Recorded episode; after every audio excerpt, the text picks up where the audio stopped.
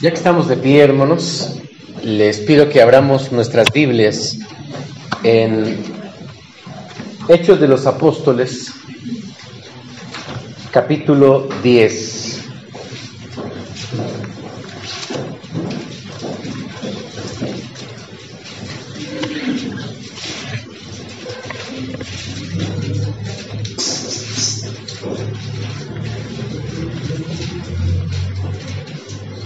Y les pido por favor que me acompañen con sus vistas y con sus oídos. Había en Cesarea un hombre llamado Cornelio, centurión de la compañía llamada La Italiana, piadoso, temeroso de Dios con toda su casa y que hacía muchas limosnas al pueblo y oraba a Dios siempre. Este vio claramente en una visión como a la hora novena del día que un ángel de Dios entraba donde él estaba y le decía, Cornelio, él mirándole fijamente y atemorizado dijo, ¿qué es, Señor? Y le dijo, tus oraciones y tus limosnas han subido para memoria delante de Dios. Envía pues ahora hombres a Jope y haz venir a Simón, el que tiene por sobrenombre Pedro. Este posa en casa de cierto Simón Curtidor, que tiene su casa junto al mar, él te dirá lo que es necesario que hagas. Ido el ángel, que hablaba con Cornelio, este llamó a dos de sus criados y a un devoto soldado de los que le asistían, a los cuales envió a Jope después de haberles contado todo. Al día siguiente, mientras ellos iban por el camino y se acercaban a la ciudad, Pedro subió a la azotea para, para orar, cerca de la hora sexta, y tuvo eh, gran hambre. Y quiso comer, pero mientras le preparaban algo, le sobrevino un éxtasis. Y vio el cielo abierto y que descendía algo semejante a un gran lienzo que a todos los cuatro puntos era bajado a la tierra, en el cual había de, todo los, de todos los cuadrúpedos terrestres y reptiles y aves del cielo. Y le vino una voz, levántate, Pedro, mata y come. Entonces Pedro dijo, Señor, no, porque ninguna cosa común o inmunda he comido jamás. Volvió la voz a él la segunda vez, lo que Dios limpió, no lo llames tú común. Esto se hizo tres veces y aquel lienzo volvió a ser recogido en el cielo. Y mientras Pedro estaba perplejo dentro de sí sobre lo que significaría la visión que había visto, y aquí los hombres que habían sido enviados por Cornelio los cuales preguntando por la casa de Simón, llegaron a la puerta, llamando preguntaron si moraba allí un Simón que tenía por sobrenombre Pedro. Y mientras Pedro pensaba en la visión, le dijo el Espíritu, he aquí tres hombres te buscan, levántate pues y desciende, y no dudes ir con ellos, porque yo los he enviado. Entonces Pedro, descendiendo a donde estaban los hombres que fueron enviados por Cornelio, les dijo, de aquí yo soy el que buscáis. ¿Cuál es la causa por la que habéis venido? Ellos dijeron, Cornelio el centurión, varón justo y temeroso de Dios y que tiene buen testimonio en toda la nación de los judíos, ha eh, recibido instrucciones de un santo ángel de hacerte venir a su casa para oír tus palabras. Entonces, eh, haciendo entrar, los hospedó, haciéndoles entrar, los hospedó. Y al día siguiente, levantándose, se fue con ellos y le acompañaron algunos de los hermanos de Jope. Al otro día entraron en Cesarea y Cornelio los estaba esperando, habiendo convocado a sus parientes y amigos más íntimos. Cuando Pedro entró, salió Cornelio a recibirle y mostrándose, postrándose a sus pies, adoró. Mas Pedro le levantó diciendo, levántate, pues yo mismo también soy hombre. Y hablando con él entró y halló a muchos que se habían reunido. Y les dijo, vosotros sabéis cuán abominable es para un varón judío sentarse o acercarse a un extranjero. Pero a mí me ha mostrado Dios que ningún hombre tiene, eh, un hombre llame común o inmundo. Por lo cual, al ser llamado, vine sin replicar. Así que pregunto, ¿por qué causa me habéis hecho venir? Entonces Cornelio dijo, hace cuatro días que estaba, yo estaba en ayunas y a la hora novena, eh, mientras oraba en mi casa, vi que eh, se puso delante de mí un varón con vestido resplandeciente y dijo, Cornelio, tu oración ha sido oída, tus limosnas han sido recordadas delante de Dios. Envía pues a Jope y haz venir a Simón, el que tiene por sobrenombre Pedro, el cual mora en la casa de Simón, un curtidor junto al mar. Y cuando llegué, él te hablará. Cuando llegue, él te hablará. Así que luego eh, envié por ti y tú has hecho bien en venir. Ahora pues, todos nosotros estamos aquí en la presencia de Dios para oír lo que Dios te ha mandado. Entonces Pedro abriendo la boca dijo, en verdad comprendo que Dios no hace acepción de personas, sino que en toda nación se agrada del que le teme y le hace justicia. Dios envió mensaje a los hijos de Israel anunciando el Evangelio de paz por medio de Jesucristo. Este es el Señor de todos. Vosotros sabéis lo que se divulgó por toda Judea, comenzando desde Galilea, después del bautismo que predicó Juan, cómo Dios ungió con el Espíritu Santo y poder a Jesús de Nazaret y cómo éste anduvo haciendo bienes y sanando a todos los oprimidos por el diablo, porque Dios estaba con él. Y nosotros somos testigos de todas las cosas que Jesús hizo en la tierra de Judea y en Jerusalén, a quien mataron colgándole de un madero. A este levantó Dios al tercer día e hizo que se manifestase, no a todo el pueblo, sino a los testigos que Dios había ordenado de antemano, a nosotros que comimos y bebimos con Él después que resucitó de los muertos, y nos mandó que predicásemos al pueblo y testificásemos que Él es, eh, que Él es el que Dios ha puesto por juez de vivos y muertos. De este dan testimonio todos los profetas, que todos los que en Él creyeren recibirán perdón de pecados por su nombre. Mientras aún hablaba Pedro estas palabras, el Espíritu Santo cayó sobre todos los que oían el discurso. Y los fieles de la circuncisión que habían venido con Pedro se quedaron atónitos de que también sobre los gentiles se derramase el don del Espíritu Santo, porque los oían hablar, hablar, que hablaban en lenguas y que magnificaban a Dios. Entonces respondió Pedro, ¿puede acaso alguno impedir el agua para que no sean bautizados estos que han recibido el Espíritu Santo también como nosotros? Y mandó bautizarles en el nombre del Señor Jesús. Entonces le rogaron que se quedase por algunos días. Está un poquito largo, hermanos. Perdón que les hice estar de pie. Traté de hacerlo rápido, pero Tome su lugar.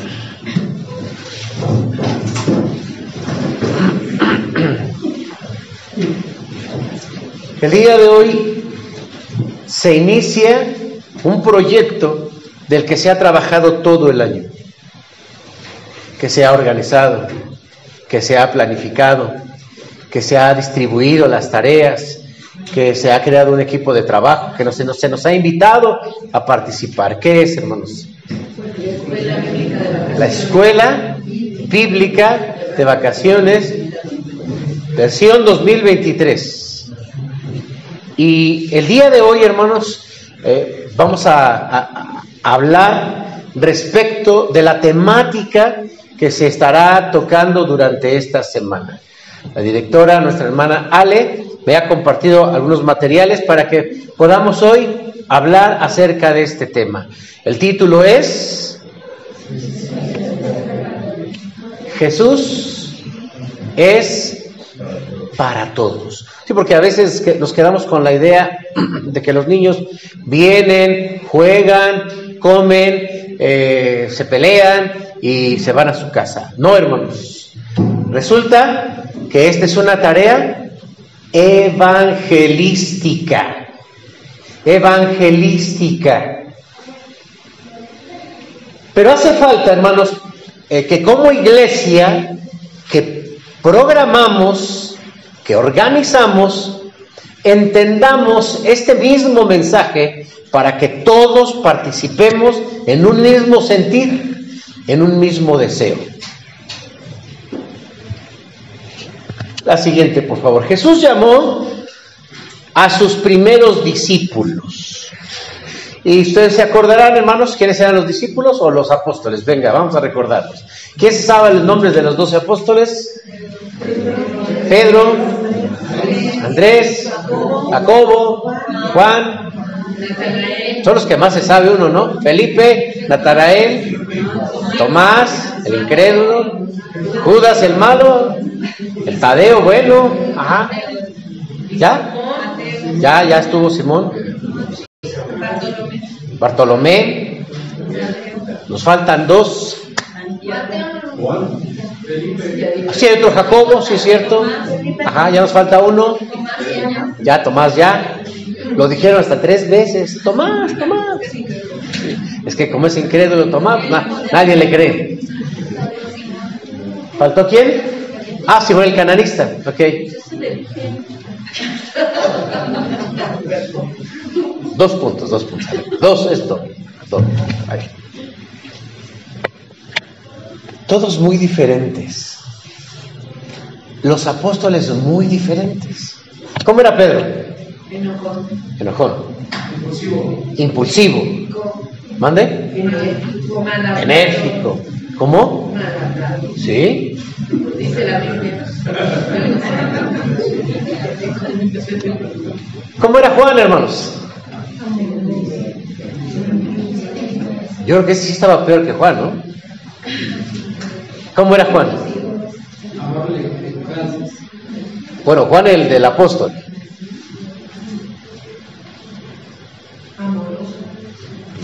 ¿No se acuerdan que en una ocasión hasta Jesús los, lo bautizó y le dijo que eran los hijos del trueno porque eran impulsivos? Pero, o sea, Pedro se quedó corto con todo lo que acaban de decir, porque, porque Juan con su hermano, o sea, imagínense los dos, no sé cómo sería el papá, ¿eh? Pero se acercó y le dijeron a Jesús, porque pues sintieron el rechazo, fueron a predicar a los samaritanos y los samaritanos dijeron, eh, pues nosotros creemos otras cosas, favor de retirarse. Y entonces Juan dijo, ¿cómo, ¿cómo se van a quedar así? ¿Y qué le dijeron a Jesús? Ya empezamos en una dinámica. ¿Qué te parece? Que ahorita, antes de irnos, le pidamos a Dios. Bueno, primero nos salimos. ¿Y qué? Que los calcine. Estamos hablando de ese Juan, ¿verdad? ¿O de cuál hablaban ustedes? ¿De Juan del, de Juan de la tercera carta de Juan? Ya, esos son los cambios que Dios hizo en él. ¿Cómo era Tomás? Tomás era incrédulo. Ah, ¿Cómo era Judas, hermanos? Era interesado, materialista, era ladrón. Porque dice la Biblia que que él era el administrador y ¿qué hacía, hermanos? Sacaba una para acá y, uno para las necesidades, ¿no? Eh, eran muy diferentes. Pero hermanos, también nosotros, la siguiente, somos diferentes. Esta diversidad es la que caracteriza, Dios no nos hizo a todos iguales, Dios nos hizo a todos diferentes. Sí, somos diferentes. No solamente nuestro carácter somos diferentes. Habrá gente muy, muy tranquila. como quieren? A ver, una persona tranquila aquí. hermano, hermano Freddy, ¿es tranquilo? Tranquilo. Es muy amigable, ¿no es cierto, hermanos? ¿Sí? Es buena onda. Pero ¿quién es enojón? Así que digan, ah, pues eso es Freddy, pero yo nací en otro canal. ¿Quién es enojón?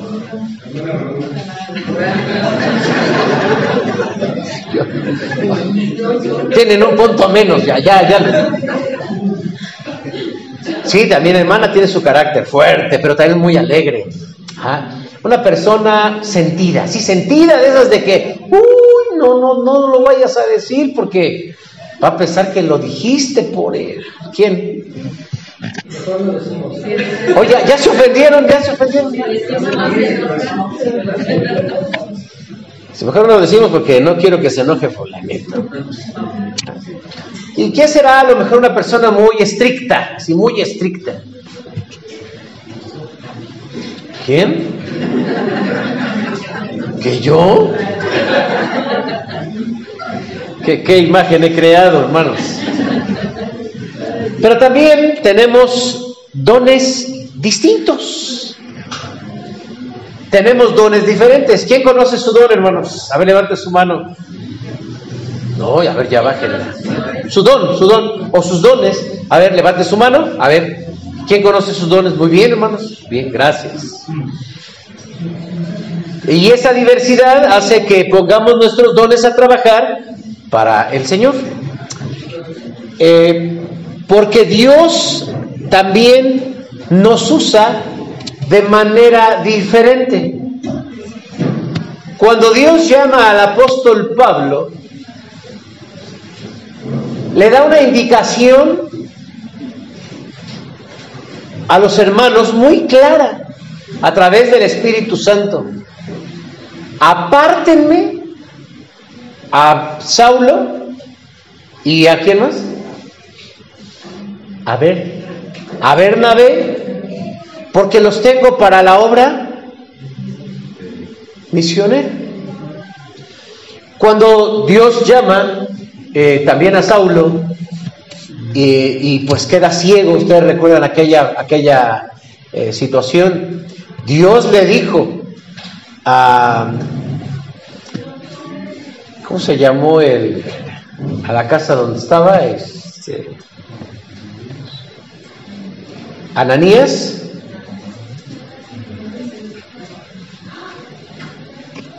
no tengas miedo, porque este me es instrumento útil para llevar el Evangelio a quienes? A los gobernadores, a los príncipes y a los reyes. Todos tenemos también una forma distinta en que Dios nos usa. ¿Dios usará a los niños para hablarle a los niños? Sí. Sí. ¿Alguno de ustedes cuando era pequeño invitaba a alguien al templo, a la escuela bíblica de vacaciones? ¿Alguien lo llegó a hacer? Porque los niños invitan a los niños. Los jóvenes, para los jóvenes. Los adultos para los adultos, las mujeres para los... Y así podemos encontrar una eh, facilidad de poder ser útiles en las manos de Dios, de acuerdo a nuestra forma de ser o de acuerdo incluso a la profesión. Y lo hizo también Saulo, que en cada oportunidad él apelaba para estar ante autoridades más altas y contarles su testimonio de su llamamiento y lo que Dios había hecho con él. Porque la gente, hermanos, también, la gente que llega a la iglesia se identifica. O sea, no todos somos iguales y a lo mejor no todos se van a juntar con eh, mi hermano Rafa, o no todos se van a, acercar a mi hermana Connie. Hay gente que pues, es muy amiguera. La gente que llega a la iglesia inmediatamente se identifica con alguien. ¿A poco ustedes no? Sí, tienen sus cuates. Sí, a todos nos saludan, no nos hacen el feo, pero ya allá afuera, ya, ahí, ahí sí, manita, que tú, que yo. Ya empiezan de una manera diferente a platicar porque tienen intereses.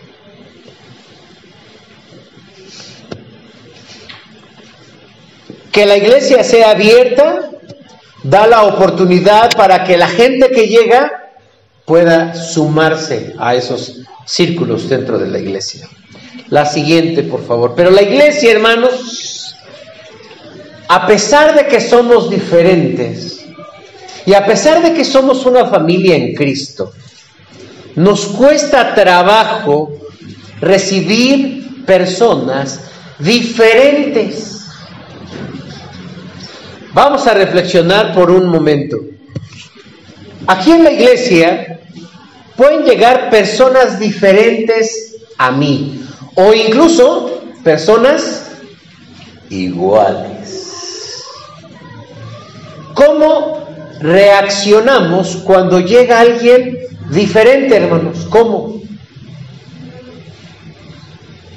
A ver, les pregunta. ¿Cómo reaccionamos? A veces a la A veces a la defensiva. Nos podemos sentir ofendidos.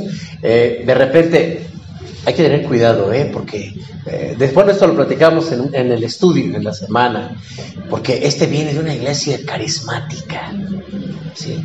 o este viene de la iglesia pare de sufrir, ha de traer ideas raras. ¿Qué más? ¿Cómo más reaccionamos?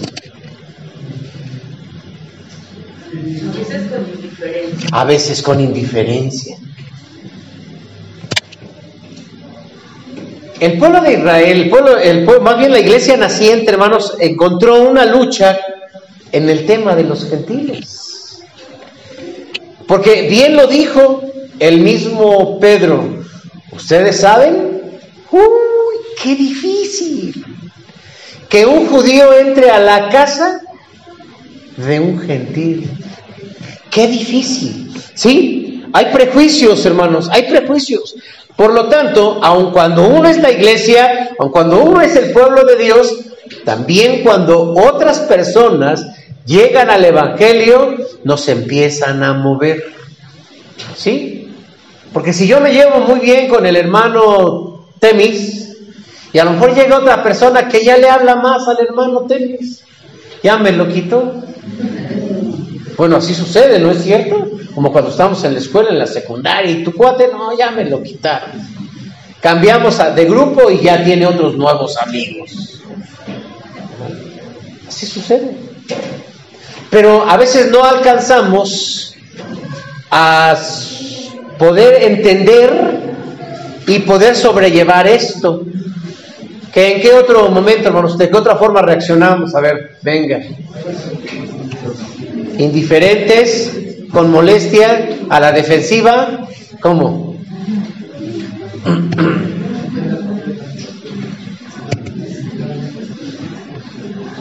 ¿Ya?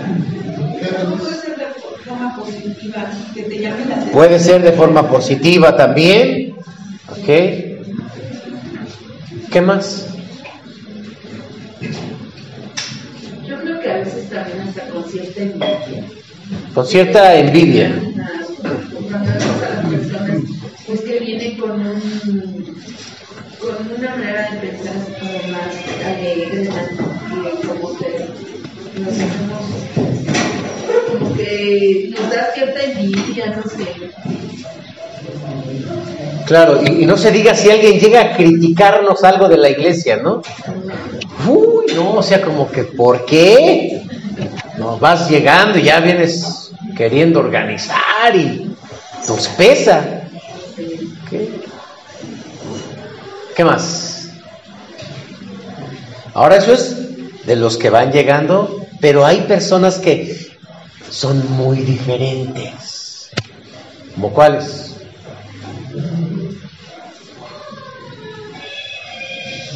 Personas muy... De esas que, uy, no, de esas no la dejes entrar a la iglesia. Veamos el extremo en el que se encontraban los judíos cristianos, en este, en este caso de la iglesia eh, apostólica. Y de pronto, ¿qué pensaban ellos? Tenían sus propios prejuicios, sus propias leyes. También para nosotros, hermanos, hay personas que no recibimos muy bien. ¿Se acuerdan de nuestro hermano, eh, el pastor Rogelio? Fue pastor aquí con ustedes, es un pastor.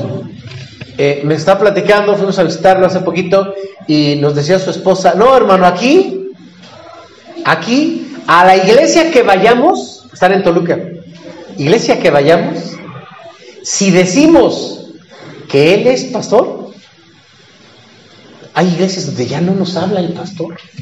¿Por qué? Pues se sienten amenazados. No, no, yo no te vengo a quitar aquí. No, no, no, no, hermano, pues usted este, debería de meter una carta al consistorio. En serio, hermano. Entonces, sí, hay ciertas personas que yo sí puedo detectar que representan cierta amenaza. Pero hermanos, hablemos eh, también de otras personas que son diferentes a nosotros en relación a, la fe o a relación a la vida o a relación, en relación a sus creencias. En una ocasión en la iglesia de Jesús el Buen Pastor, de allá de Guadalupe Chalma, antes de comenzar el culto, entró una persona a quien en ese momento todos identificamos como, como una persona, este, eh, como narco, algo así, porque llegó así, cadenas, toda la cosa, llegó con un, con un adorno floral grande, pasó al frente, lo puso, se salió y se fue. ¿Qué hubiese pasado que una persona con esa imagen se hubiese quedado? No, ya nos vino a rentear, ¿no? Esa es una. ¿Qué pasa, hermanos, cuando entra un adicto o cuando entra un borracho? Ya estamos prejuiciados, ¿eh? Sí. O que entre un homosexual. Así, muy declarado, muy abierto, muy amor y paz. ¿Qué pasaría si alguien entra así como su vestimenta? ¿Qué haríamos, hermanos? Empezaríamos a aflorar los prejuicios que tenemos con la gente que es diferente. Si existen tantas denominaciones, queridos hermanos, no es porque existen muchas doctrinas, es porque cada denominación responde a una necesidad meramente secundaria de la iglesia. Y ahora hay iglesias donde va toda la gente que quiere ir a la iglesia, pero la iglesia los rechaza. Hermanos, esta es una realidad que necesitamos reconocer. La siguiente, Pedro y Cornelio eran dos personas totalmente diferentes. ¿Quién era Cornelio, hermanos? Porque Pedro, pues ya dijimos, ¿no? Hasta dijimos cómo era. Era un apóstol, era el, líder que sobresale en Hechos de los Apóstoles, pero ¿qué sucede? ¿Quién era Cornelio? ¿Quién? Era más que un soldado, era un centurión. Eh, ¿Qué es un centurión, hermanos, en la Biblia? No era pensar que era su apellido. Un centurión era un líder, soldado que estaba al frente de 100. Sin embargo, dice la Biblia que él era una persona piadosa y de buen testimonio. Y de, según la narrativa, la siguiente, por favor, se le aparece un ángel. Él estaba en oración, estaba en ayuno. Y entonces le aparece un ángel que le dice, Cornelio, tus oraciones y tus ofrendas. Imagínese, era un hombre que eh, no llevaba la, el dinero al templo, pero daba eh, apoyaba, tenía buena reputación entre la comunidad judía. Así que vas a llamar o vas a enviar a alguno de tus, eh, de tus siervos a buscar a Pedro y Pedro va a venir y te va a hablar. Los judíos, hermanos, creían que solo ellos eran el pueblo elegido. Pero también Cornelio era una persona gentil. y Cornelio era un centurión.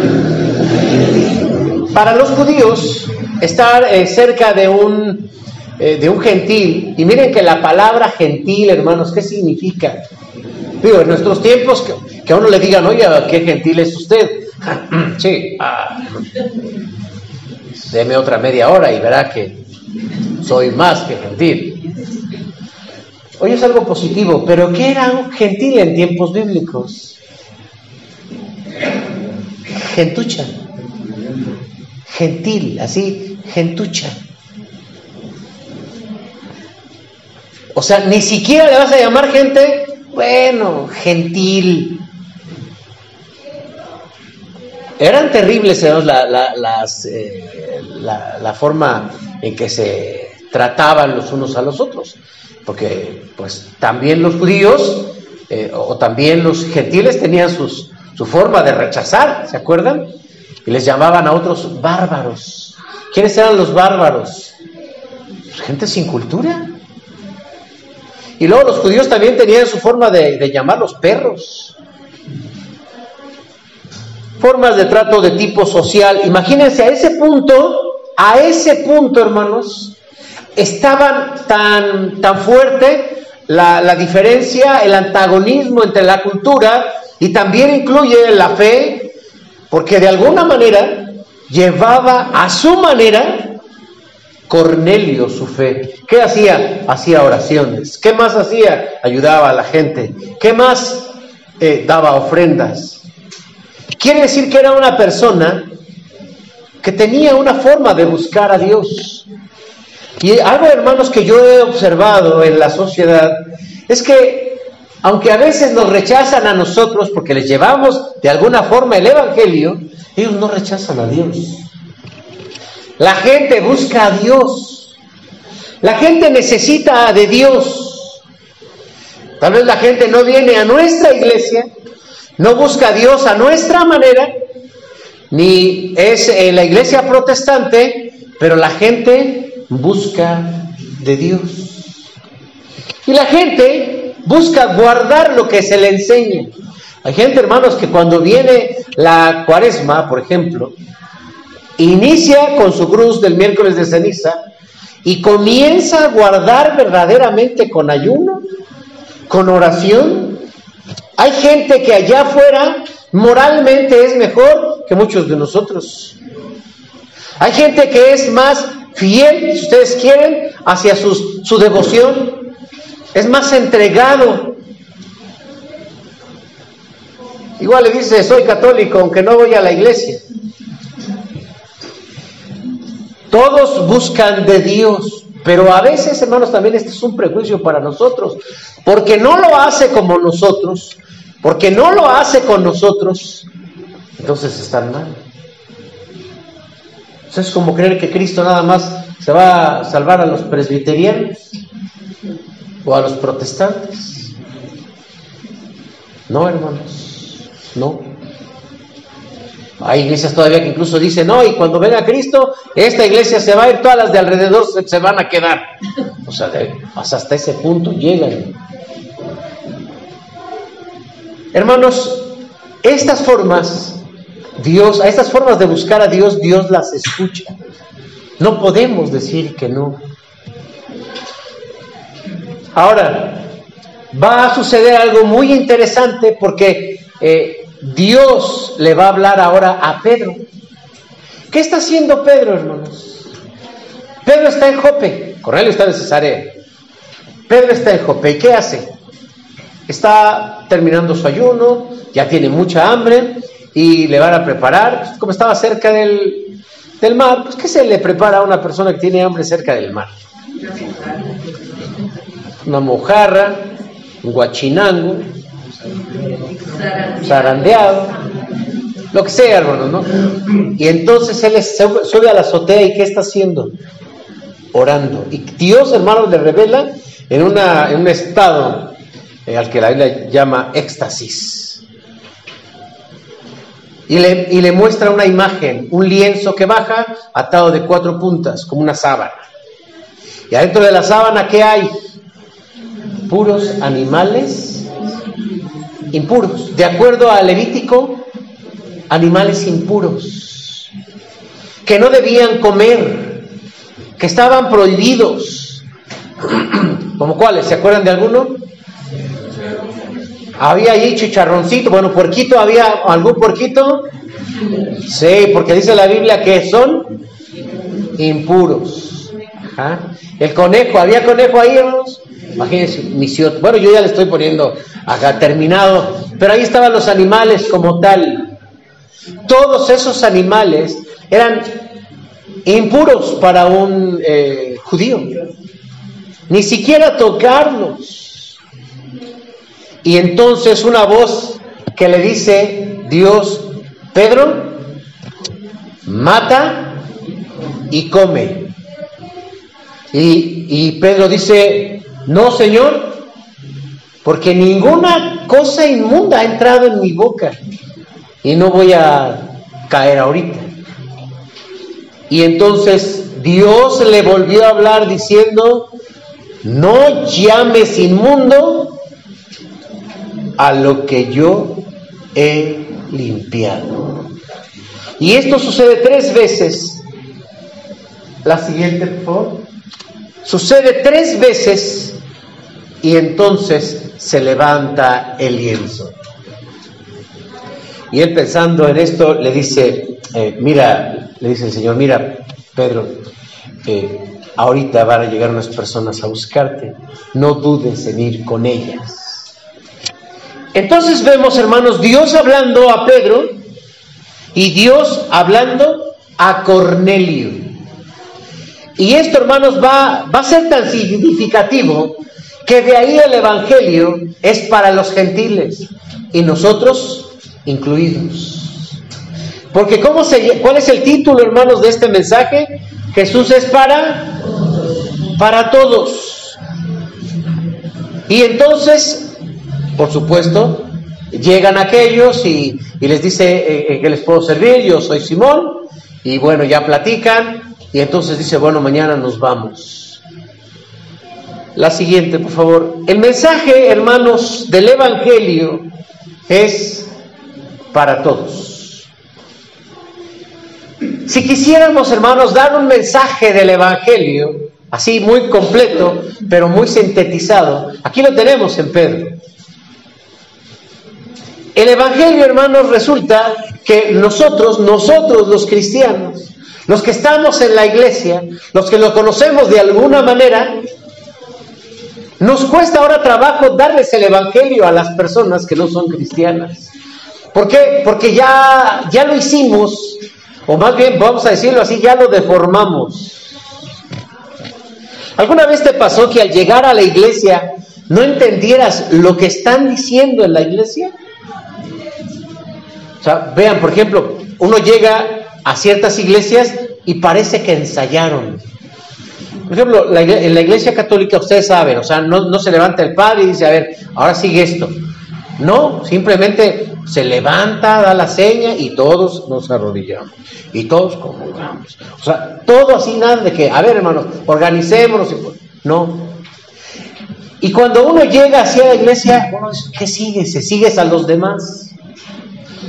Dentro de nuestra iglesia, por supuesto que también tenemos formas que alteran esta imagen que les compartimos a los demás del Evangelio. ¿Qué palabras o qué acciones pueden ser incomprensibles para los que no, los que van llegando al Evangelio? Vengan, les preguntan. ¿Mande? La palabra impuro, bueno, puede que sea, pero casi no la usamos mucho, tratamos de usarla poco, ¿no? ¿Qué otra?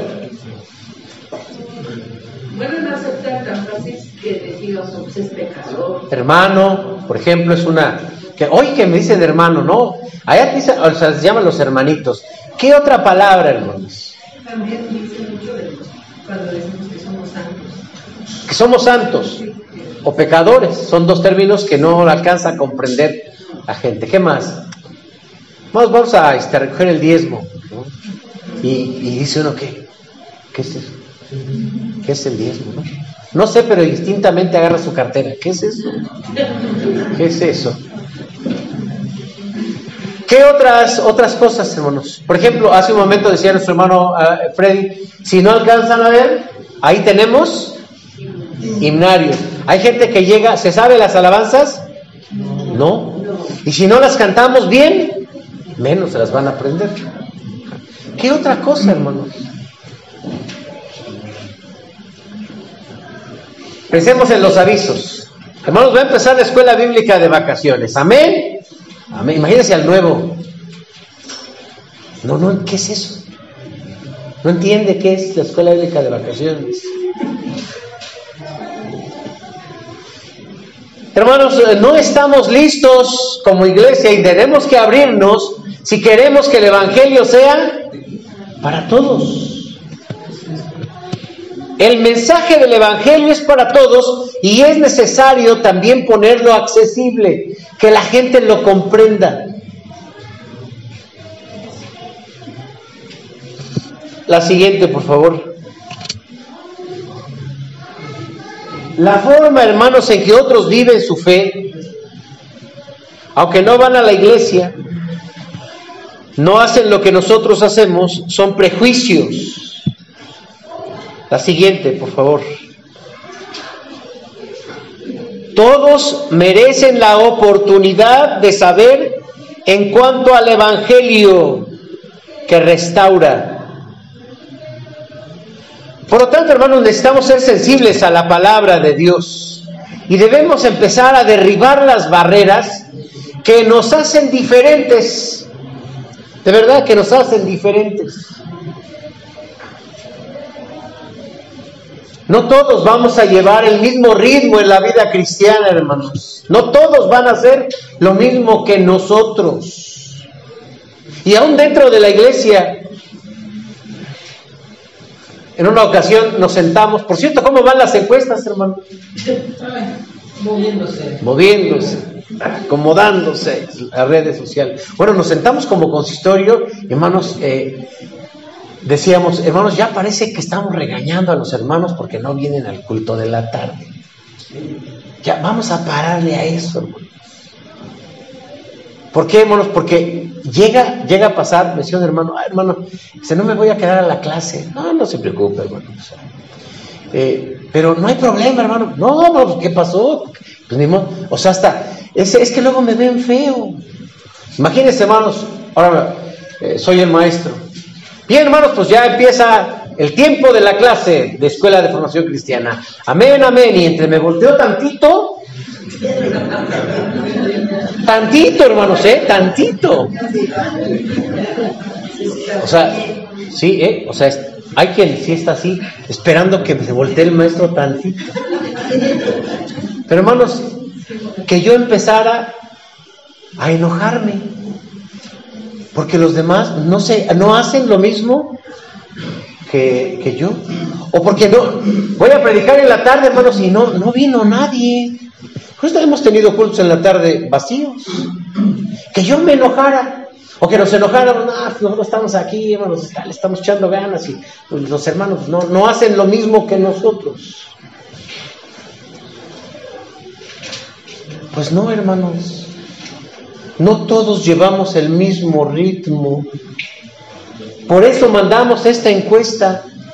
Para ver, hermanos, es más, ya ahorita se abrió la encuesta para que usted pueda apuntar algo que, no está ahí. Es decir, ideas, pues, es una encuesta en relación a nuestras actividades.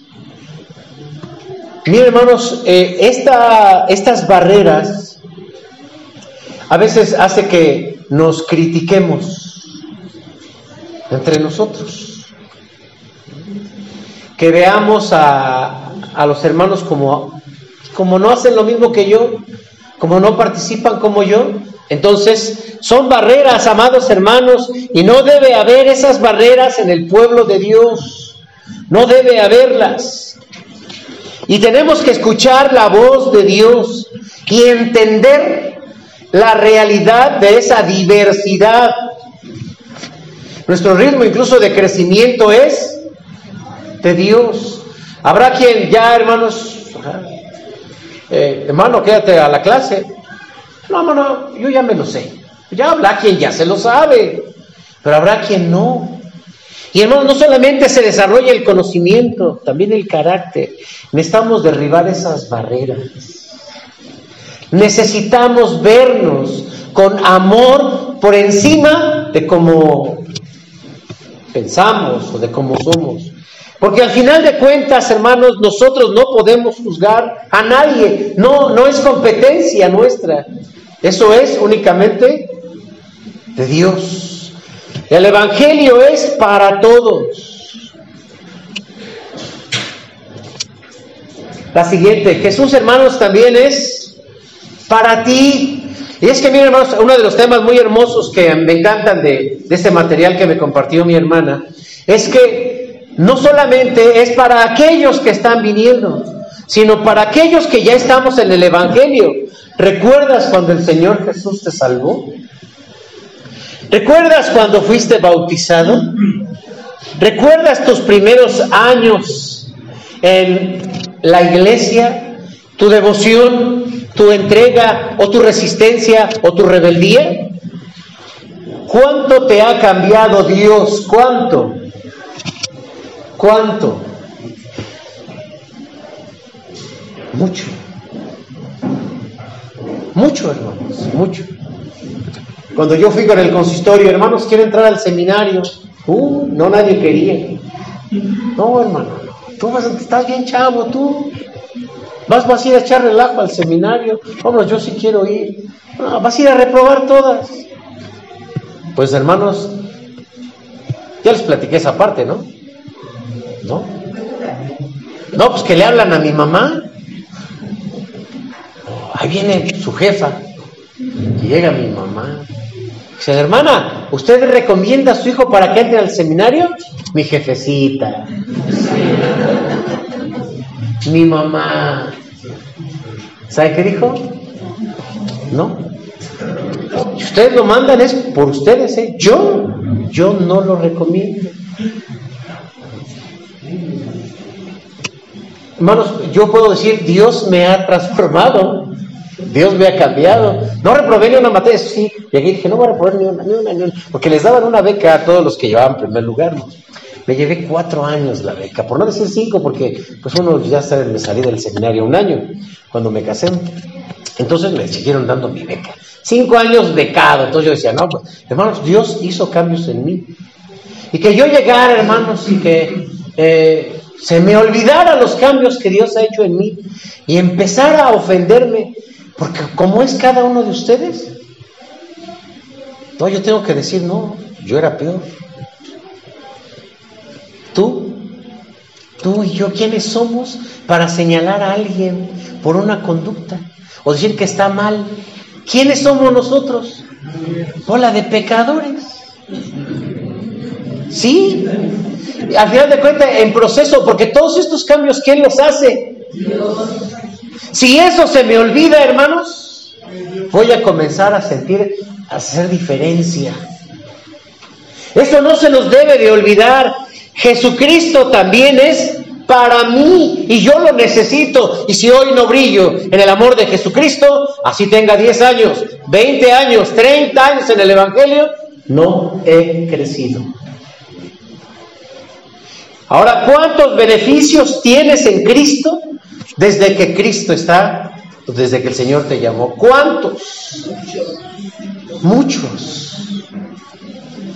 Por lo tanto, hermanos, lo mínimo que debiésemos tener con una persona que llega es amor y paciencia. Amor y paciencia.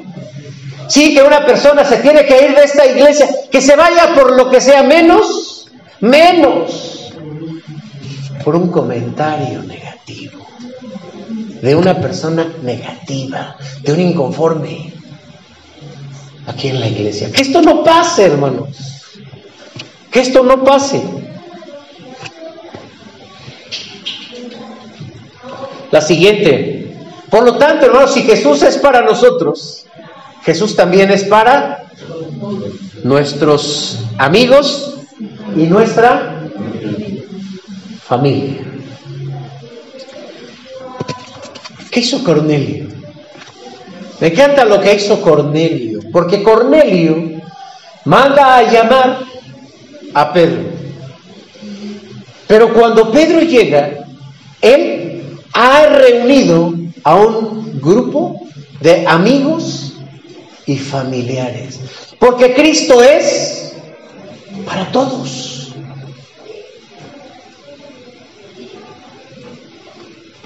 Llega Pedro, no traía muchos datos Pedro, no me refiero a datos celular, no vayan a pensar, ay hermano, ¿qué versión leyó usted? No tenía mucha información, así que llega y dice, bien, eh, ya estoy aquí, ¿por qué me trajeron? Y entonces simplemente le cuenta a Cornelio su experiencia. Y me dijo, y dijo, pues que tú nos ibas a hablar. Y yo ya junté a la gente. Y entonces Pedro, hermanos, así habla del Evangelio con tres características muy importantes y muy fundamentales. Número uno, que hizo Cristo. ¿Qué hizo Cristo? Sanó a los enfermos, eh, hizo muchos bienes. ¿Cómo Jesús estuvo, anduvo entre nosotros haciendo muchos bienes? Número dos, fue crucificado, sufrió en la cruz por nuestros pecados. Y número tres, resucitó al tercer día. Y solamente lo vimos quienes debíamos de haberlo visto para dar testimonio. Y cerró ese mensaje diciendo que a los que reciben a Jesucristo les da vida eterna. ¿Podemos decir esto nosotros? ¿Podemos decir esto nosotros? Pues no es tan complicado. ¿Quién es Jesucristo? Y no se aventó el choro de Esteban. Y el mismo Pedro ya se había hecho un discurso ayer el capítulo 2, de hecho, de, largo, su sermón largo. No, aquí es los gentiles, aquí hay que hablarles. ¿Qué les digo del Antiguo Testamento, Isaías? No lo conocen. Pues Jesús fue un hombre que estuvo entre nosotros haciendo muchos bienes, sanando a los enfermos, hizo milagros entre nosotros. Acabamos de cantar una hermosa canción, ¿no? La de este, esa que va rapidito, ¿cómo se llama? El poderoso de Israel. yo la cantaba ahí cuando recién salió. Eh, de repente yo iba a dar clases a una iglesia carismática y la ponían mucho. Más que allá se, allá, ¿sabes? brincando, girando y toda la cosa.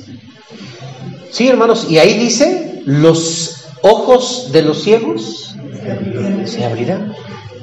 El cojo se levantará. ¿Creemos que esto hace Jesucristo? Pues esto hay que irle a decir a la gente necesitada. Allá afuera hay mucha gente que no entenderá la teología y la cristología y la línea salvífica del Antiguo y del Nuevo Testamento. Pero si está enfermo y le decimos, Cristo te puede sanar, eso lo puede, lo puede comprender. Cristo puede ayudarte en tus necesidades, solo puede comprender.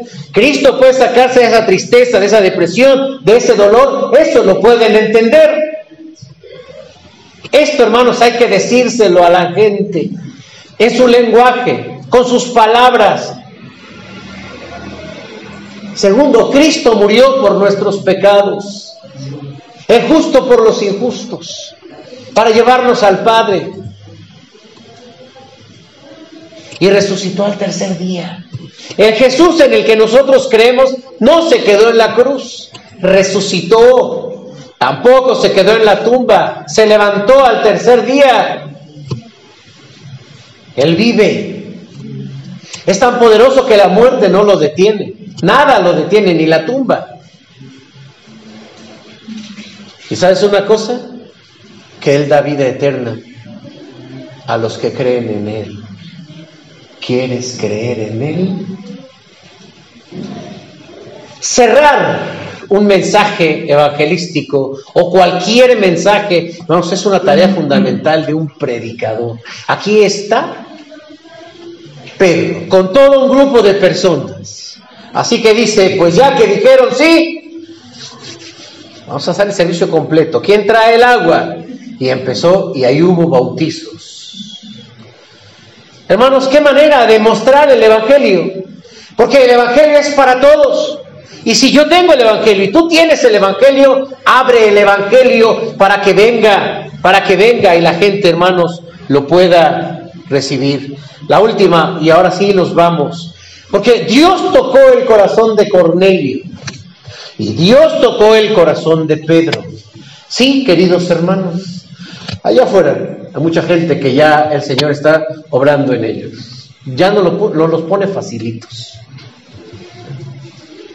Pero hace falta que también Dios toque a otras personas, a nosotros, a ti, a mí, para que ese Evangelio de verdad lo compartamos. Y no ser solamente cristianos por religión, sino por convicción y que tenemos una misión y esa misión es predicar el Evangelio.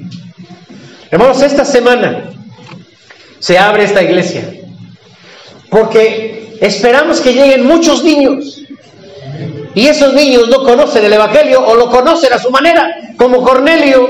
Cornelio seguía el Evangelio a su manera, pero ahora van a conocer el Evangelio. Y para eso, amados hermanos, esta iglesia ha invertido recursos económicos, recursos humanos y recursos materiales.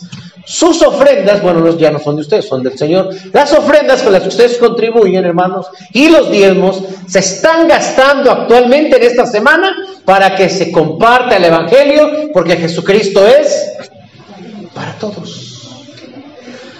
Hace dos semanas se sacó de la tesorería nueve mil pesos. Y es poquito, hermanos. Es poquito. ¿Saben cuántos esperamos, hermanos? ¿Cuántos esperamos, Aledo? 60 mínimo. No, si uno lo piensa, ¿no? Que vengan muchos chavos y. Ah, me toca la comida el jueves. Dios quiera que ese día sea ayuno o no venga. Hermanos, cuesta. Cuesta. Y si Dios no abre mi corazón, hermanos, no, no voy a participar. Y esta iglesia, hermanos, cada año celebra la escuela bíblica de vacaciones por convicción. Que uno dijera, no, pero a ver, ¿cuántos de esos se quedaron? Hermanos, eso es una tarea del Espíritu Santo. Nuestra tarea es predicar a Jesucristo y que lo hagan los niños, invitando a sus amigos, invitando a sus eh, familiares y muchos de ustedes también trayendo a sus familiares. Es predicar el Evangelio, que estemos orando, que estemos aportando. Sí, o sea, es una bendición porque decimos, pues aquí hermanos, pues va a haber necesidades. Traes una ofrenda, tráela, hermanos, porque esto se utiliza para predicar el Evangelio. Gracias a Dios, porque esta iglesia esta semana, como muchas otras, va a compartir el Evangelio. Pero hace falta, hermanos, que estemos detrás para apoyar. Porque una maestra va a preparar su clase, tiene sus libros, porque ya, ya tomaron su capacitación. Yo les dije, hermanos, que llevamos meses preparando esto. Y Dios va a usarlos como si fueran Pedro. Para llevar un evangelio claro. Para llevar un evangelio preciso. Para invitar a los niños a que reciban a Jesucristo. Ese respaldo, hermanos, es la oración. Ese respaldo es la conciencia. Se espera que todos participemos de una o de otra manera. Lo que no esperamos es que vengan a criticar. No, sí llegamos y ahí estaba el hermano, como siempre, fodongo. Bueno, esas son pasadonas, ¿no? Bueno, no queremos que alguien venga de forma negativa, porque vamos, dice la Biblia, no seas vencido de lo malo, vence con el bien el mal. Ahora, quiero cerrar esta parte porque yo creo, hermanos, que eh, Habrá dificultades esta semana. ¿Sí? el, año pasado se nos acabó el agua. Eh, habrá dificultades, o sea, uno lo dice, no, ya quedó, ya está, pum, pum, pum, 5 por 8, 40, los números no mienten. Pero el que miente luego es la gente. ¿qué pasó, hermana? Pues es que el hermano, el hermano quedó que iba a tener y no vino. ¿No te mandó un mensajito, hermano? No, no, a un depósito, no.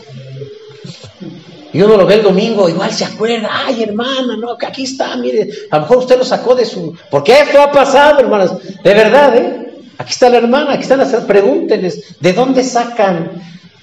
Pues de su bolsa. No, hay gente que ni se acuerda, ¿no? ¿Qué, tal estuvo? Bien, esa es la hermana. Sí.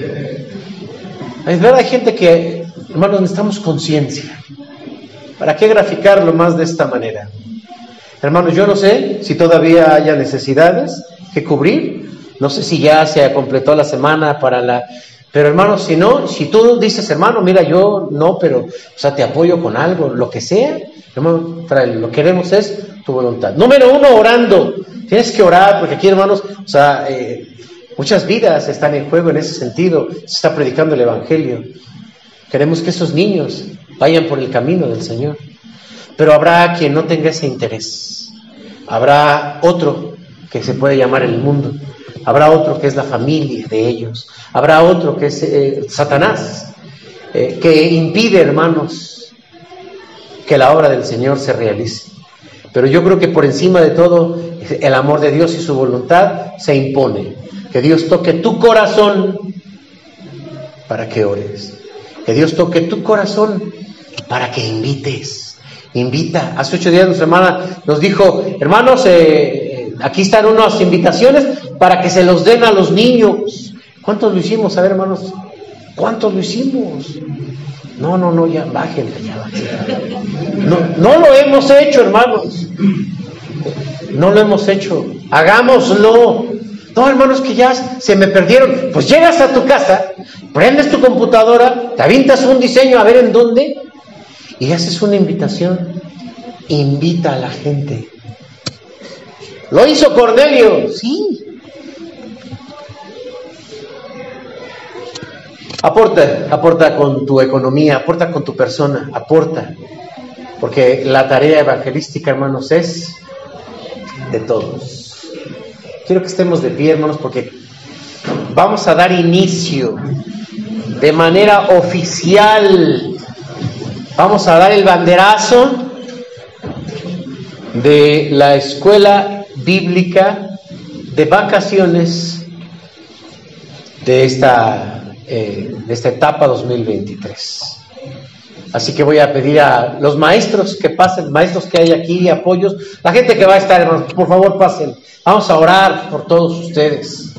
Y mi hermana Ale, por favor que pase aquí al frente porque ella va a dar esta declaración de apertura. Ajá.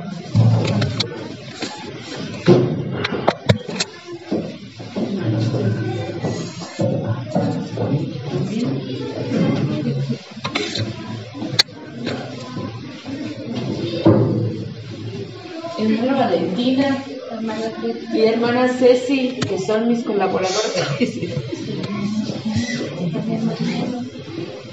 hermana Nemo.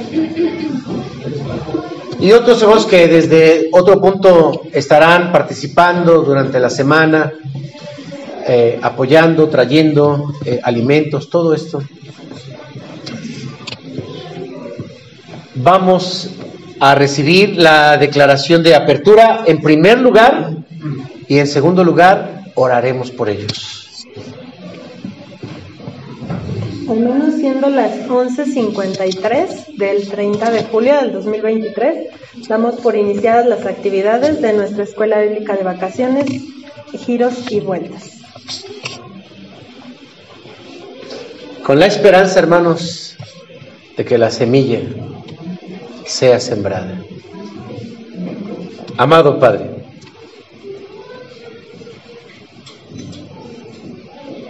Aquí habemos Pedros y habemos Cornelios. Úsanos para tu honra y para tu gloria. Gracias porque durante todos estos años, Señor, celebrando la escuela bíblica de vacaciones, tú has provisto y nada ha faltado. Gracias, Señor, porque si el corazón de la iglesia es participar, apoyar, proveer. Cuanto más, Señor, las maestras, los que están al frente, que tienen que enfrentar, Señor, la organización y a veces, Señor, eh, los faltantes. Pero todo esto, Señor, tiene una finalidad. Predicar tu palabra. Y nos gozamos porque creemos que vendrán muchos niños. Te rogamos que, Señor, toque sus corazones. Que cuando les demos la invitación, cuando los animemos, vengan, se motiven, quieran estar aquí, Señor. Para que cuando eh, se sienten a, a, escuchar su clase, tu Espíritu Santo hable a través de los maestros un mensaje claro y directo al corazón de estos niños. Que cuando se sienten, Señor, a la mesa, no solamente puedan dar gracias por el alimento aquí, sino también que aprendan a dar gracias en sus casas, nuevos hábitos que lleven a su casa. Bendice, Señor, las familias, bendice los vecinos, bendice cada peso, Señor, multiplícalo. Que todo esto, Señor, sea como los cinco panes, los dos peces, que tú los multipliques para tu honra y para tu gloria. Bendice a nuestra hermana Ale, directora. Bendice a su equipo. Dale mucha comunicación, mucha fuerza, Señor. A los hermanos que eh, estaremos apoyando de una o de otra manera. Señor, todo para tu honra y para tu gloria. Que tú estés aquí, en Cristo Jesús. Amén